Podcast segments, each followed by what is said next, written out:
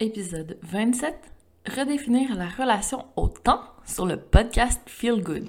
Mon nom est Andréane Gagnon et j'anime le podcast Feel Good. Mon intention avec ce podcast est de te booster avec une bonne dose de good vibes et d'astuces pour que tu aies des ressources qui t'inspireront à passer à l'action et à prendre soin de toi dès maintenant. Chaque semaine, un nouvel épisode, épisode sortira le jeudi pour te donner de nouvelles idées pour faire en sorte que tu te sentes bien au quotidien. Nous alternerons en des épisodes où je discuterai en solo avec toi et d'autres où je parlerai avec des femmes inspirantes qui te donneront à leur tour leurs astuces à mettre en pratique pour que tu prennes du temps pour toi et que tu améliores ton bien-être même si tu es une femme occupée. Parce qu'avoir une pratique de self-care adaptée à tes besoins, c'est ta job. Personne ne le fera pour toi. C'est pourquoi ce podcast vise à t'inspirer à faire de ton me-time une pause amusante, ressourçante, plaisante. Bref, je veux t'amener à avoir hâte à ton petit moment feel good pour que tu continues à chaque jour pour toujours. J'espère que tu es déjà ou que tu deviendras aussi passionné que moi par tout ce qui concerne le bien-être. Et aussi que tu développeras ta propre routine Feel Good. Bienvenue à cet épisode. Le podcast Feel Good est présenté par le planificateur EFIC, l'agenda qui te permettra de récupérer ton temps et d'organiser ta journée pour te garder du temps pour toi. Ce système de planification et de gestion du temps te permettra de mettre ton cerveau sur papier et d'arrêter de t'éparpiller. Il t'amènera à dresser la liste de tes objectifs et d'obtenir un plan concret pour y arriver. Teste par toi-même, le lien est dans les ressources de cet épisode et utilise le code AAG10 pour obtenir 10% de rabais.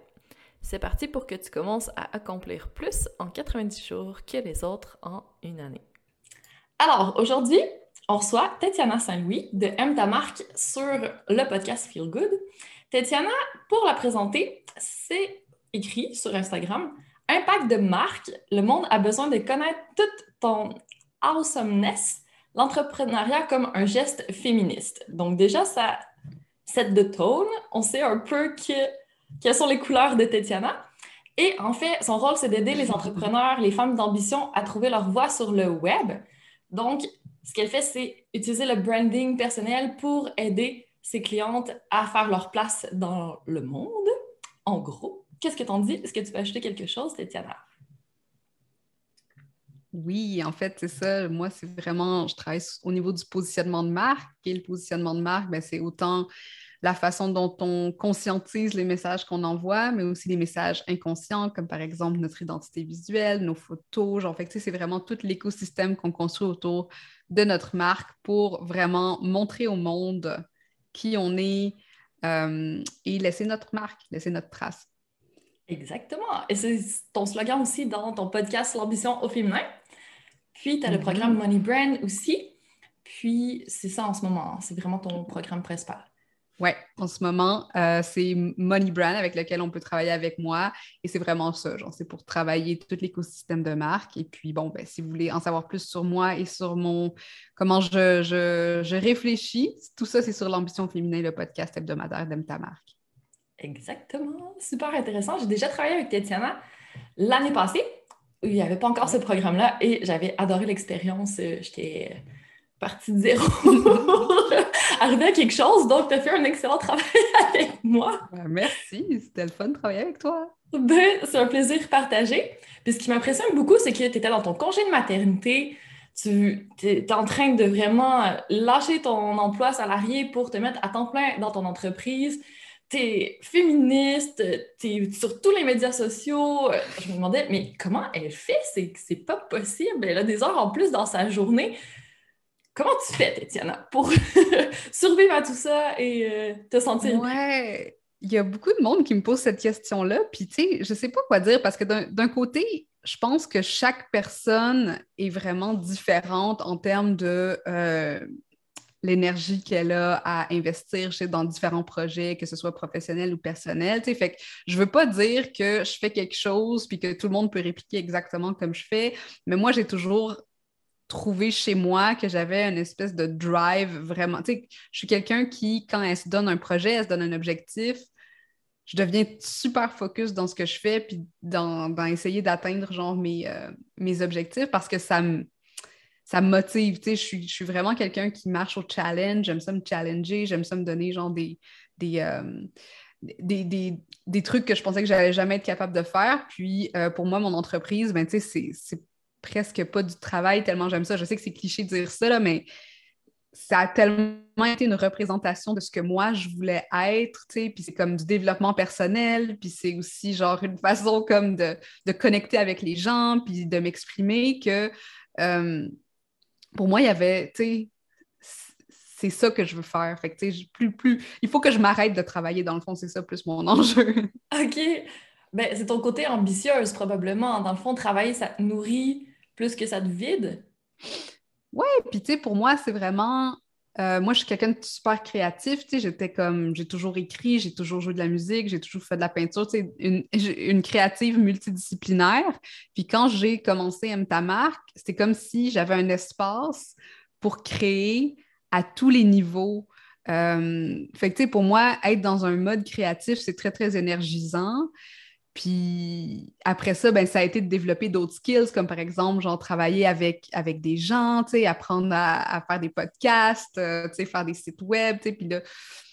Fait pour moi, c'est juste un espèce de gros terrain de jeu, un gros terrain d'exploration, puis je sais pas, on dirait que je suis jamais... Il n'y a jamais une journée qui va être comme « Oh my God, j'ai tout ça à faire là, dans, dans ma business. » Puis c'est comme... C'est drainant, là. OK. Je comprends où tu vas en venir. Mais là, la semaine passée, tu as écrit une newsletter et je commence avec le titre. Le titre, c'était Quand notre self-care devient notre outil d'oppression. Déjà, c'était choquant. Là, quand je me suis mis à lire, j'étais comme, oh, wow, elle touche un point quand même.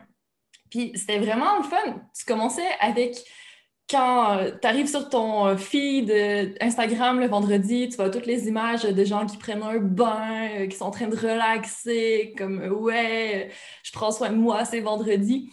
Puis la façon dont tu l'as amené, c'est que dans le fond, ça arrive que le vendredi pratiquement où les gens font étalage de leur self-care, comme quoi, ben, yes, euh, c'est ma récompense à la fin de la semaine. Mais toi, mhm. tu vois pas les choses comme ça et je suis totalement d'accord avec toi. Veux-tu nous exposer ton point de vue là-dessus?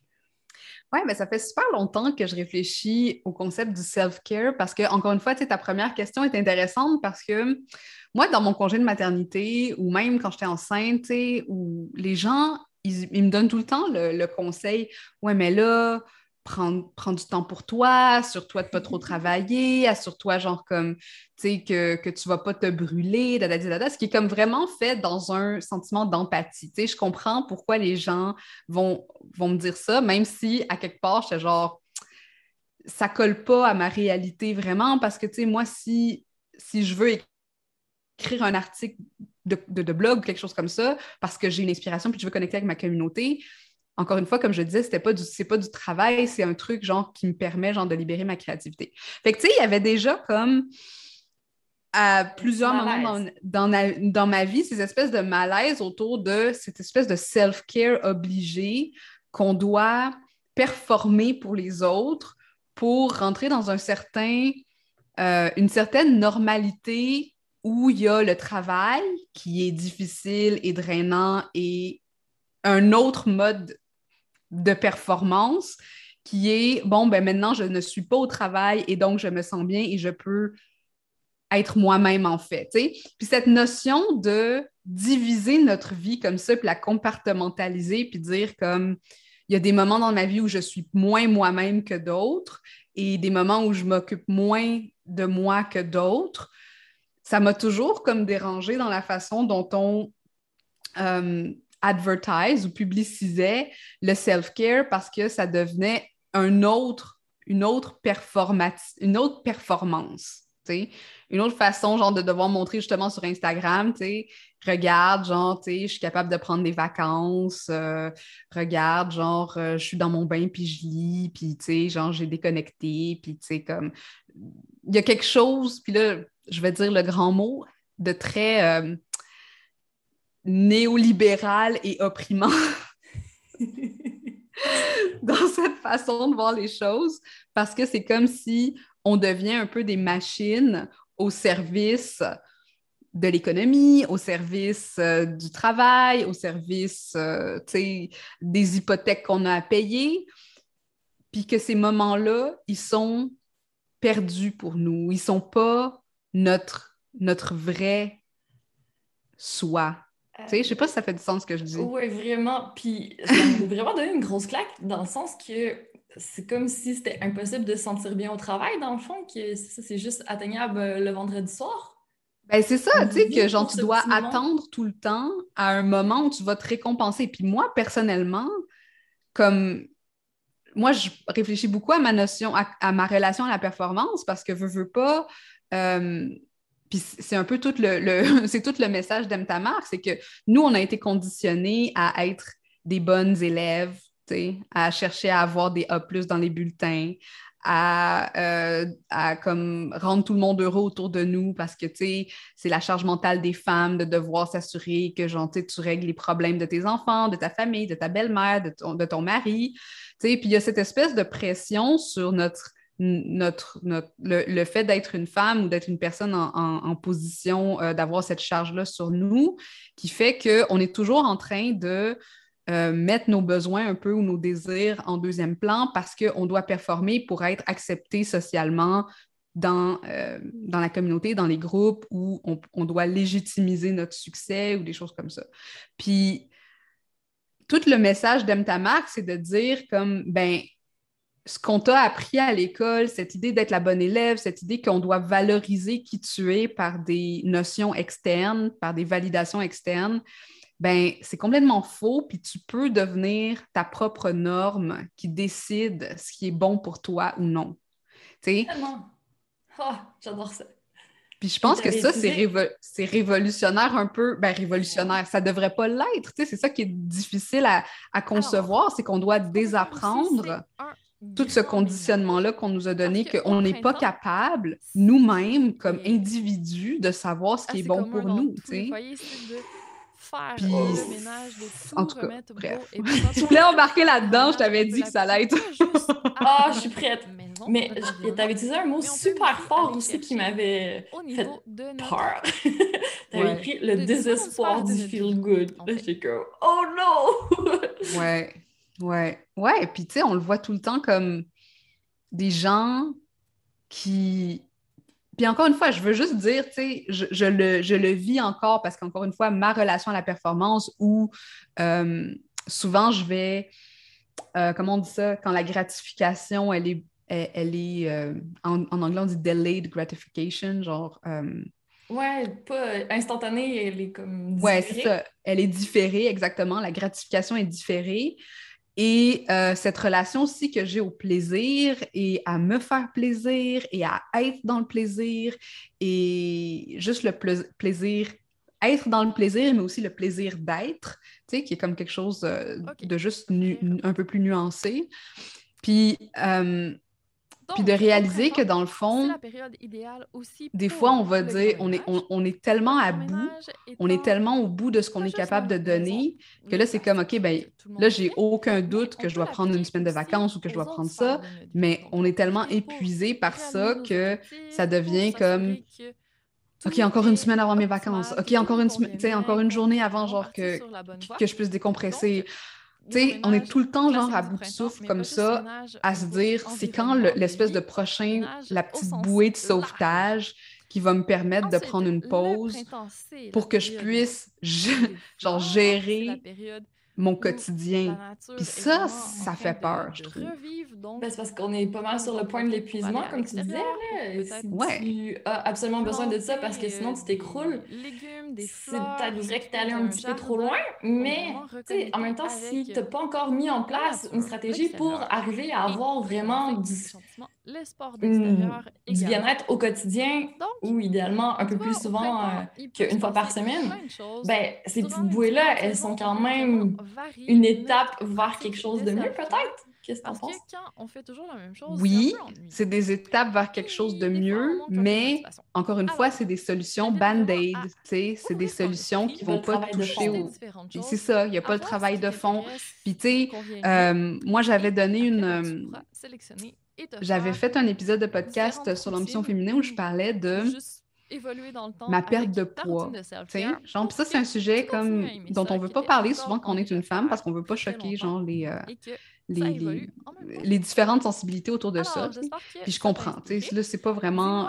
La question n'est pas de dire est-ce que j'avais besoin de perdre du poids, des whatever. La question était de dire en faisant ce travail-là autour, genre, de toi. comme mon image Et de moi, j'ai réalisé à quel point j'utilisais, mettons, la nourriture, puis pour d'autres, ça va être l'alcool, puis pour d'autres, ça va être genre le magasinage, puis des choses comme ça, comme à stratégie pour gérer mon anxiété, tu sais, comme pour coper, puis me dire comme, OK, j'ai eu une grosse semaine, je vais me, je vais me récompenser avec un bon repas, avec une crème glacée, avec dada, jusqu'à ce que ça devienne un peu inconscient, puis on le fait juste automatiquement, tu sais, c'est devenu comme notre cerveau a besoin...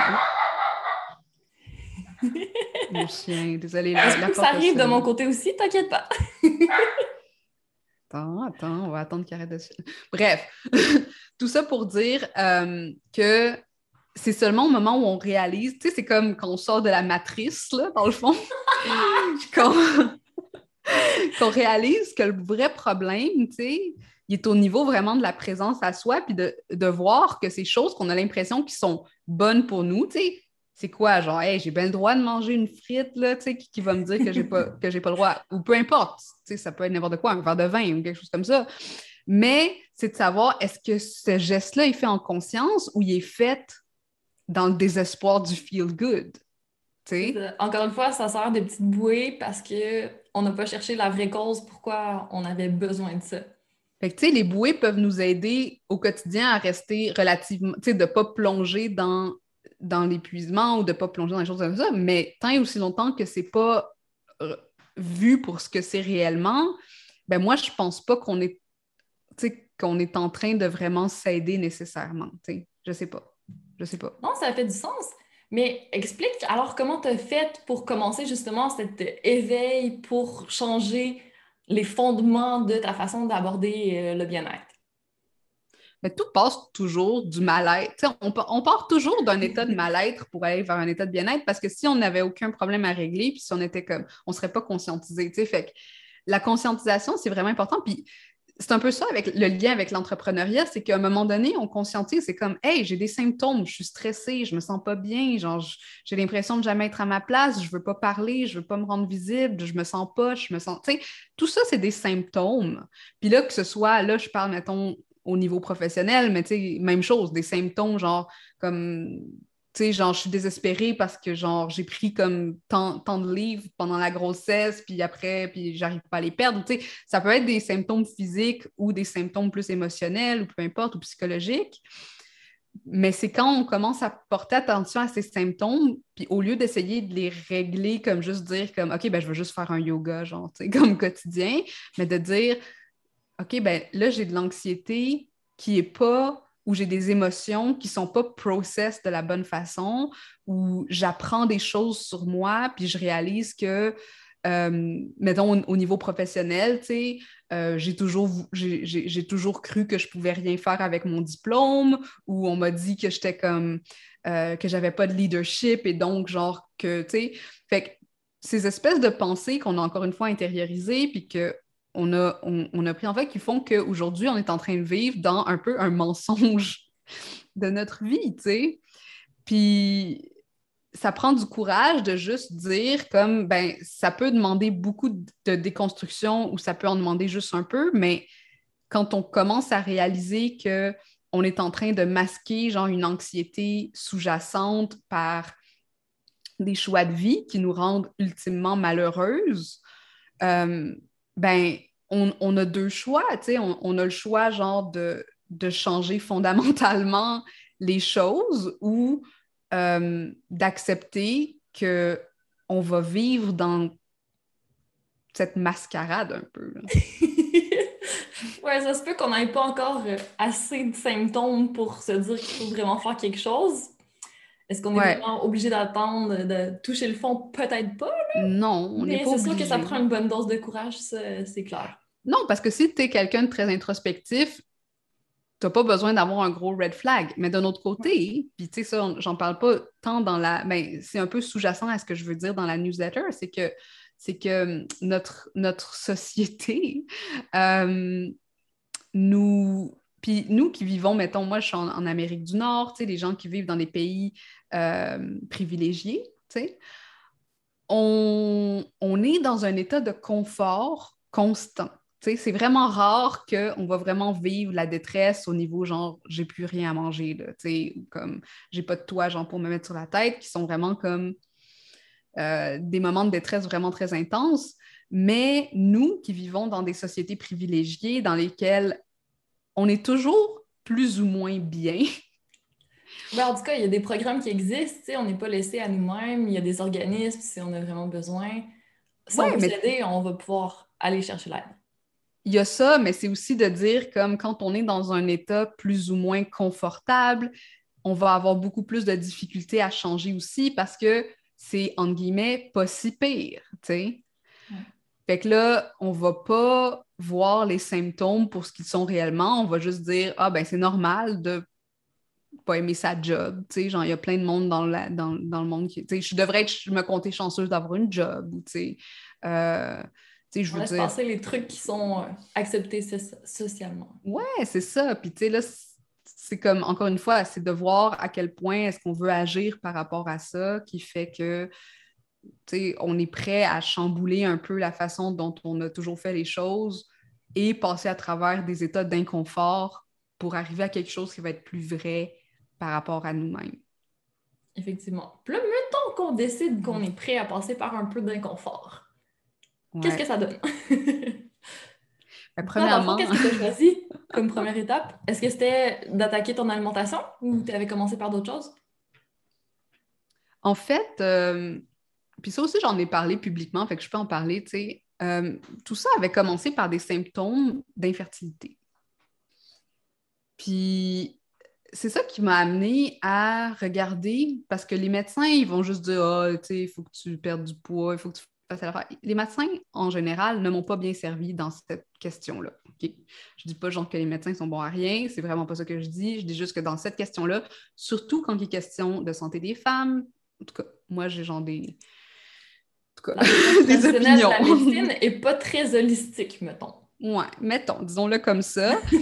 Et euh, fait que là, j'ai commencé à regarder plus justement au niveau de mon alimentation. Là, j'ai appris que, l'alimentation était liée aussi à ton niveau de stress. Puis, tu sais, comme, euh, là, j'ai commencé à explorer à, ce niveau-là, tu sais, comme, est-ce que je suis stressée? Est-ce que, est que je me mets beaucoup de pression? Est-ce que, tu sais... Puis là, j'ai commencé à changer un peu, tu sais, la toxicité de mon environnement, tu sais, comme comment est-ce que mon, mon corps réagissait à euh, des choses qui avaient l'air tout à fait anodines, mais qui pouvaient peut-être débalancer mon système hormonal. genre, je suis vraiment allée comme, avant de commencer à me dire que euh, c'est toute une question de mindset, puis dadadi dadada, genre, je suis allée voir, au niveau de mon corps, pourquoi est-ce que mon corps, qui semble être en santé, genre dans, plein d'autres sphères de la vie, tu m'envoyait ces messages-là. Puis, tu sais, moi, j'aime ça le voir comme mon corps m'envoie des messages, tu sais.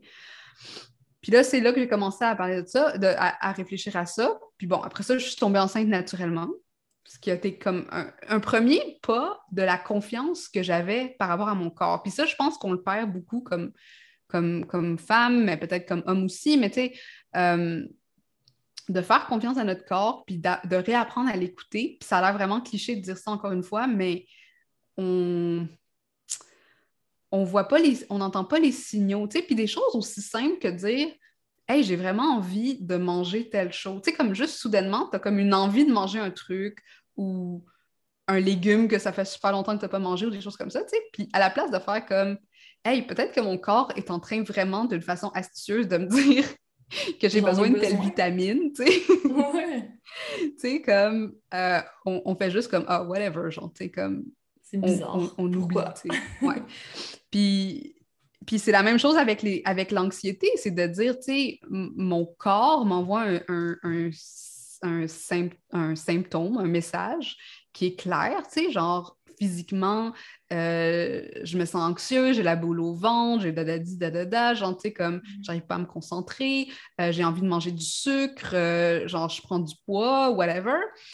Puis là, de, ou j'en perds, tu sais, des fois, ça va être perdre, perdre du poids pour certaines personnes, tu sais, puis de dire comme, il y a quelque chose de pas normal parce que techniquement, si mon corps était comme en, bon état, il n'y aurait pas ces, changements-là ou des choses comme ça. Genre, tu sais, comme il, serait capable de fonctionner normalement. Bref.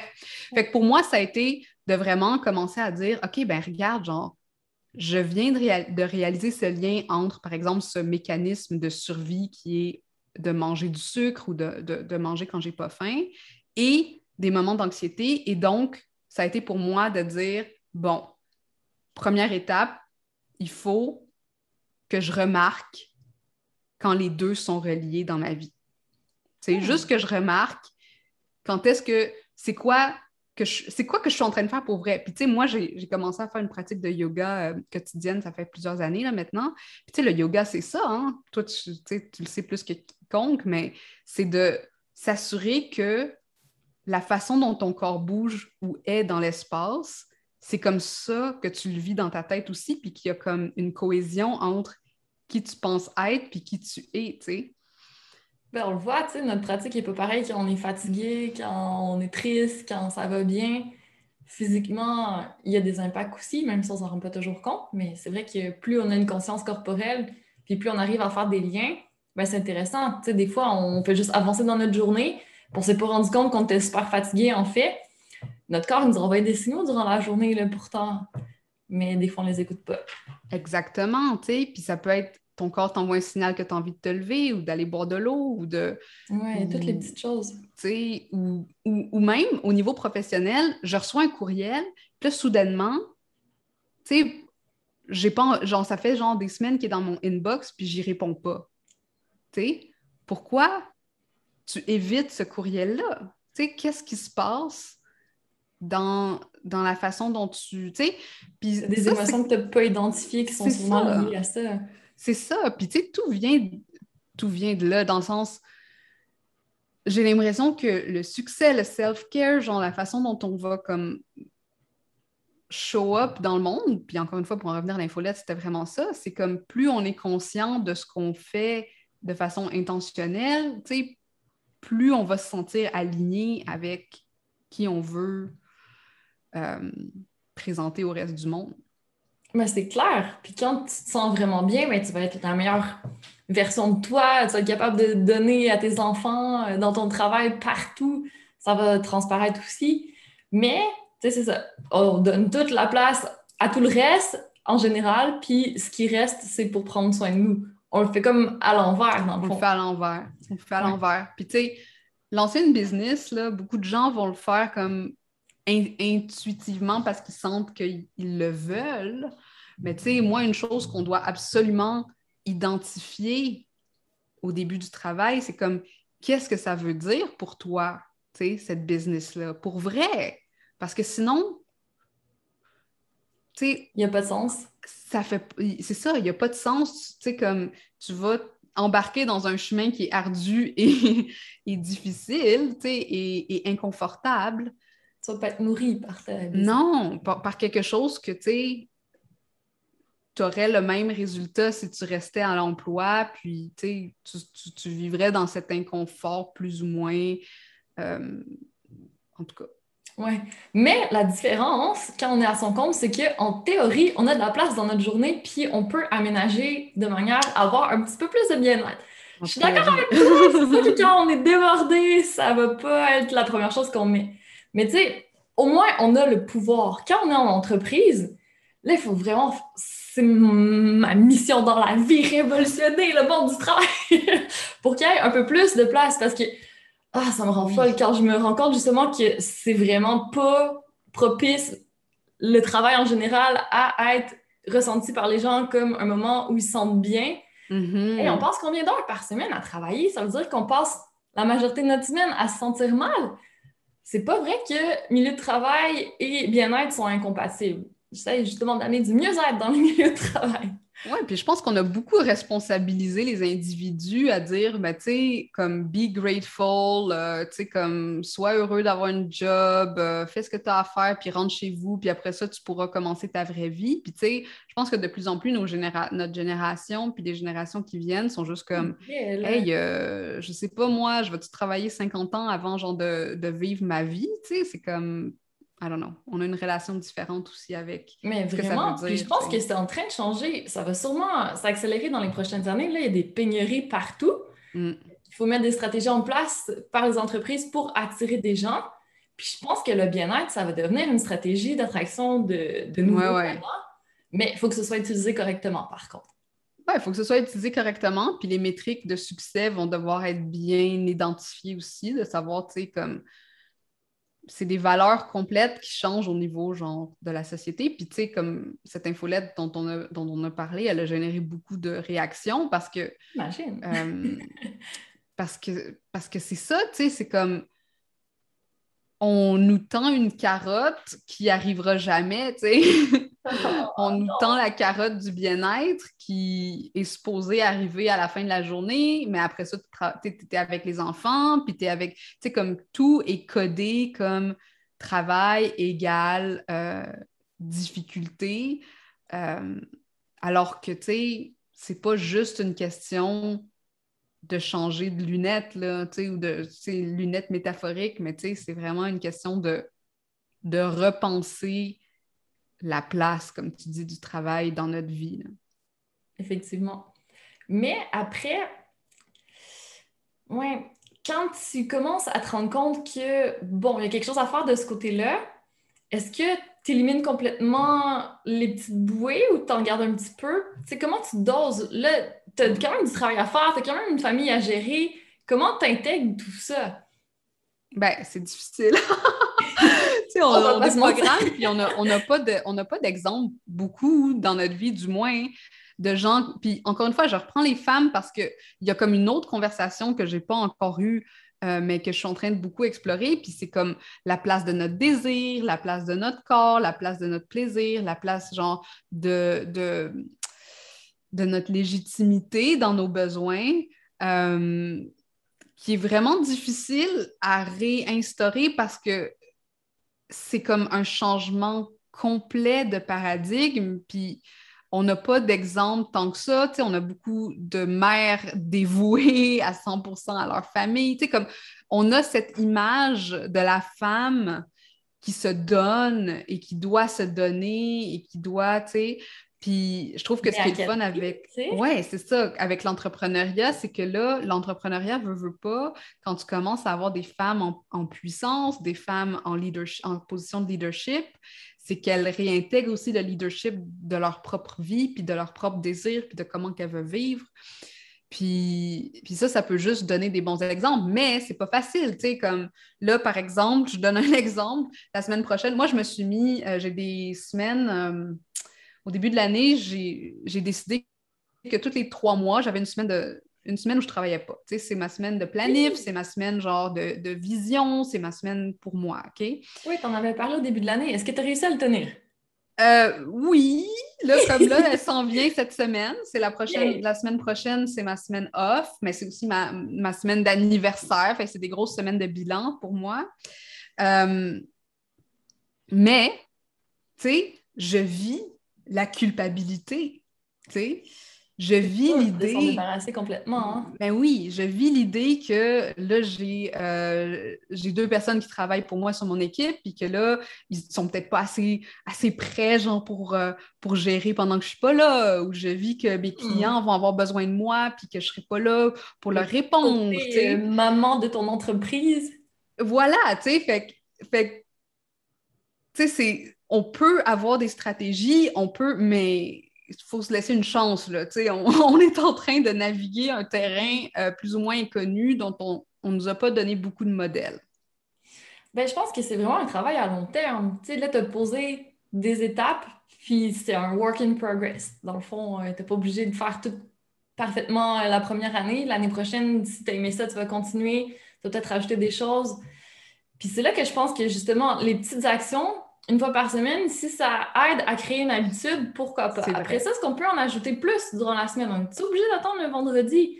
Après ça, est-ce qu'on peut mettre des petits moments dans notre journée?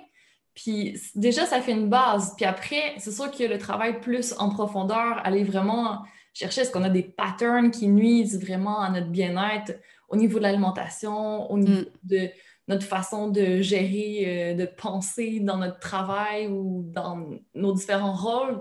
Enfin, il y a du bien-être qui peut aller dans toutes les sphères de notre vie. Si on n'est pas bien dans la sphère euh, relation, c'est sûr que ça va avoir un impact négatif sur notre bien-être. Si au niveau financier, ça ne vraiment pas, c'est sûr que ça va avoir un impact aussi. Exact. Exact. C'est multifactoriel.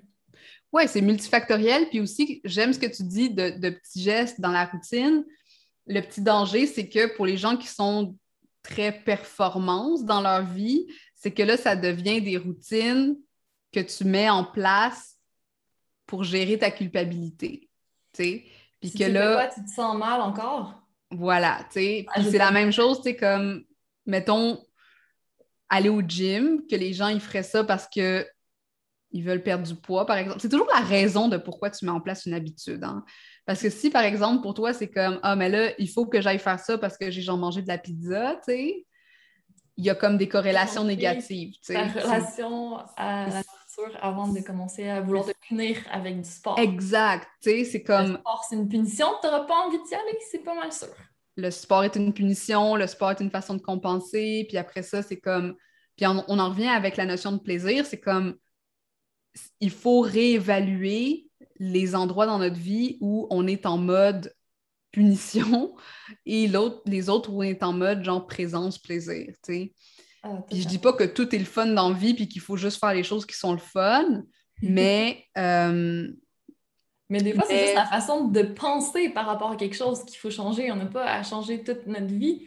si on se rend compte que pour nous, aller au gym, ça veut dire punition, est-ce que ça veut dire qu'ils ne veulent plus au gym? Non. Est-ce que tu peux juste voir ça différemment? Est-ce que tu peux changer ce que tu fais au gym pour aimer ça mm-hmm. plus? Je pense que c'est Est-ce que tu peux bouger d'une autre façon qui va être le fun puis qui ne sera pas associé euh, à quelque chose de négatif, tu Puis, puis c'est un petit peu ça, tu sais, comme l'important, encore une fois, c'est de, oui, avoir des habitudes, mais pas que les habitudes deviennent une nouvelle prison, tu on fait les choses parce qu'elles nous font, elles nous font sentir bien. Euh, mais tu sais, comme. Puis là, après ça, c'est toujours se dire, tu sais, est-ce que, genre, encore une fois, manger comme une deuxième pointe de gâteau, ça me fait sentir bien? Rarement. rarement.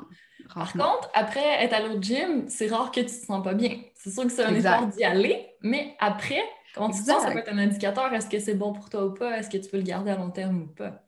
C'est ça, tu sais, c'est ça. Fait c'est toutes les pensées qu'on met autour euh, de nos actions qui sont vraiment importantes parce qu'après ça, c'est ça. Si on remarque, hey, mais genre, physiquement, je me sens vraiment bien, ben, tu sais, là, ça devient une habitude plus facile à garder puis plus facile à intégrer, mais, euh, mais je ferai quand même attention, super attention avec c'est quoi la motivation intrinsèque. Certainement. Mais je pense que quand on commence à chercher plus le plaisir on se dirige moins vers la performance, moins vers faut travailler pour se sentir bien. Je pense qu'on revient plus à l'essence de ce que c'est vraiment pour moi le feel good. Ouais. Ouais. Parce que la performance, euh, c'est quelque chose qui fondamentalement ne va pas avec le bien-être. C'est contre-productif. Donc, c'est quoi? Est-ce que en terminant, tu aurais comme des signes que tu es dans la performance au lieu d'être euh, dans le vrai bien-être? Comment ça se traduit chez toi? C'est pour ça, genre, que, encore une fois, je dis, moi, je suis quelqu'un, tu sais, tu me posais la question, comment tu fais pour travailler en congé de maternité, puis dadadi, dadada, mais tu sais, moi, je suis quelqu'un qui aime performer dans un sens de, genre, tu sais, j'aime le challenge, j'aime me pousser, tu sais, dans le même sens que quelqu'un qui voudrait faire un marathon ou, tu sais, genre, euh, qui fait du vélo de montagne, puis c'est difficile, tu sais. Il y a un bonheur ou un, un plaisir dans l'inconfort aussi, euh, de se pousser et de, et, et, de se dépasser, euh, que les gens confondent souvent avec le terme performance. Parce que hmm.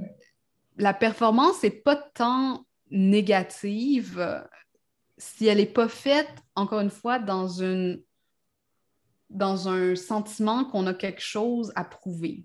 sais, je pense que c'est ça l'affaire. C'est comme, tant que la performance, elle est comme saine, dans le sens où ça me procure un plaisir, même façon, genre, jouer aux échecs, faire, du sport compétitif, peu importe. Là.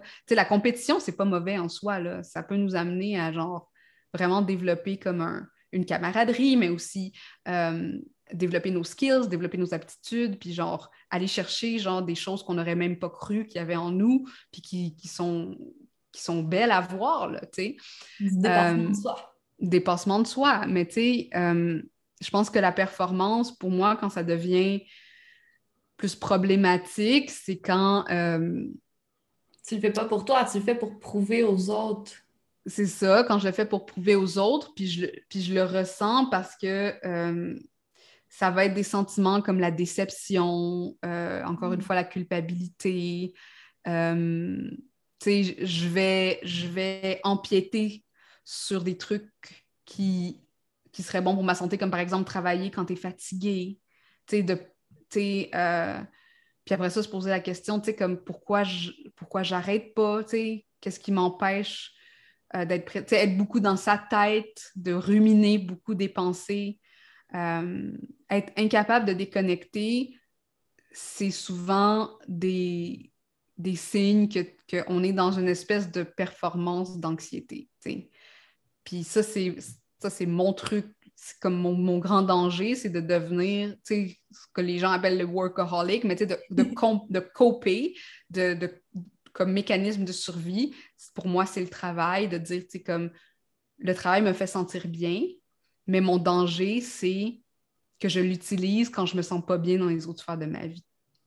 Oh, je comprends tellement. J'ai fait ça moi aussi. Puis c'est vraiment un, pas un combat, mais tu sais, c'est toujours quelque chose qui reste. C'est vraiment, en fait, ce que je retiens de la conversation, c'est ça, c'est de, de rester observateur. Donc, quand on fait quelque chose, est-ce que je me sens bien, ben, en tout cas, émotion mm-hmm. positive ou négative? Puis quand c'est négatif, ben, c'est un signe qu'il hum, y a peut-être quelque chose qui bloque, qui pourrait être mm-hmm. optimisé ou que est-ce qu'on pourrait carrément laisser ça tomber? Puis se diriger de plus en plus vers ce qui nous apporte du plaisir dans, toutes les sortes de notre vie, en gros. Oui, puis je pense que dès qu'on tombe dans des routines, encore une fois, c'est toujours ça, hein, la présence à soi, l'observation de soi. Quand on tombe dans des routines euh, des fois, on se perd dans des routines aussi, même si c'est des routines bien-être, tu sais. Il y a des gens, je suis sûre, qui font comme les routines self-care, puis qui sont vraiment pas présents eux-mêmes parce qu'ils sont, ils sont obsédés par mettre le bon filtre sur leur image, genre euh, Instagram, tu sais. fait que là, ça devient contre-productif aussi parce que tu es comme, cette chose que je faisais pour moi, finalement, je la fais pour quelqu'un d'autre. Mais on ne fait pas dans la conscience. Donc, si on se remet en mode observation, ben là, on va pouvoir l'identifier, justement. Voilà. C'est vraiment la base. T'as raison. J'aime ça. Et là, si tout le monde faisait ça, hein, peut-être qu'on arriverait à une révolution de la société. une chose à la fois, mais oui, tu sais, je pense que la conscientisation globale euh, va mener, tu sais, les conscientisations individuelles, veut, veut pas, mènent à des changements euh, au niveau global, je pense. En attendant qu'au niveau gouvernemental, les changements se passent. ben oui. On y croit! faut pas attendre après eux, mettons. Et je pense que ça va être long. Donc, merci Tatiana d'avoir mis euh, ce sujet sur la table comme ça. Peut-être qu'il y a des gens qui s'étaient jamais interrogés. Est-ce que je suis dans la performance? Quand je prends soin de moi? Est-ce que c'est une petite bouée qui cache mon désespoir puis que je le savais même pas? J'espère que ça va allumer des lumières puis que ça va permettre euh, de faire un travail un petit peu plus de fond pour euh, arriver à un mécanisme plus efficace et non juste une petite bouée. Voilà. tu amènes beaucoup de sujets comme ça. Donc, si les gens veulent te suivre, où est-ce qu'on peut te trouver? On peut me trouver, ben, il y a mon podcast, Ambition féminin. Sinon, euh, je fais beaucoup de stories sur Instagram. Mhm. Et euh, ma plateforme où je partage le plus de textes, c'est LinkedIn. Mais vous pouvez aussi vous abonner à mon infolettre, mtamarc.com, barre oblique infolettre. Magnifique. On va mettre tout ça dans les lien sous l'épisode. Merci énormément d'avoir été là aujourd'hui. Puis une belle journée à tout le monde. Mille merci d'avoir pris le temps d'écouter le podcast Feel Good. Pour qu'encore plus de femmes comme toi le découvrent, je te serais reconnaissante si tu partageais l'épisode, me laissais un commentaire et une note 5 étoiles en fonction d'où tu m'écoutes soit Spotify, mon site web ou encore iTunes. Merci de contribuer à la pérennité de ce podcast et à ce que plus de personnes se sentent inspirées à prendre soin d'elles. À la semaine prochaine pour la suite.